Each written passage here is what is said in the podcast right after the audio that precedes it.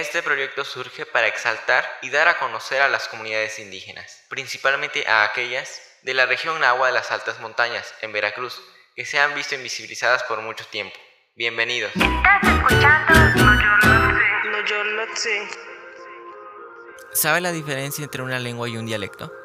Una lengua es considerada un sistema de signos, los cuales hacen una cultura, y un dialecto es un sistema lingüístico derivado de otro, normalmente con una concreta delimitación geográfica. ¿A qué me quiero referir con esto? Pues que el maya y el náhuatl no son mutuamente comprensibles. Aunque son relativamente cercanos geográficamente, hablantes nativos de dichas lenguas no se pueden comunicar entre sí en su lengua materna. También existe el término común dialecto, que según el lingüista Leopoldo Baliñas, es el sistema lingüístico homogéneo de una comunidad. Cada comunidad habla un dialecto determinado, y es en la dinámica comunitaria que las lenguas se crean y se recrean como productos de la comunalidad. En conclusión, todas las lenguas tienen el mismo valor lingüístico. Es por ello que decirle dialecto a una lengua indígena es incorrecto. Otro de los errores comunes es decirle indio a un indígena.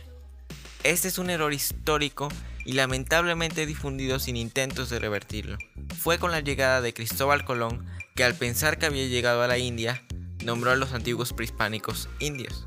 Y aunque la Real Academia Española básicamente dice que en este caso es correcto, sigue siendo una ofensa para algunas comunidades indígenas de todo el Semanáhuac, término prehispánico dado al actual continente americano. Gracias a la determinación, resistencia y lucha de las comunidades indígenas frente a la constante discriminación física y verbal, actualmente existen 11 familias lingüísticas 68 lenguas con 364 variantes activas en México, convirtiéndose en uno de los países más diversos culturalmente hablando.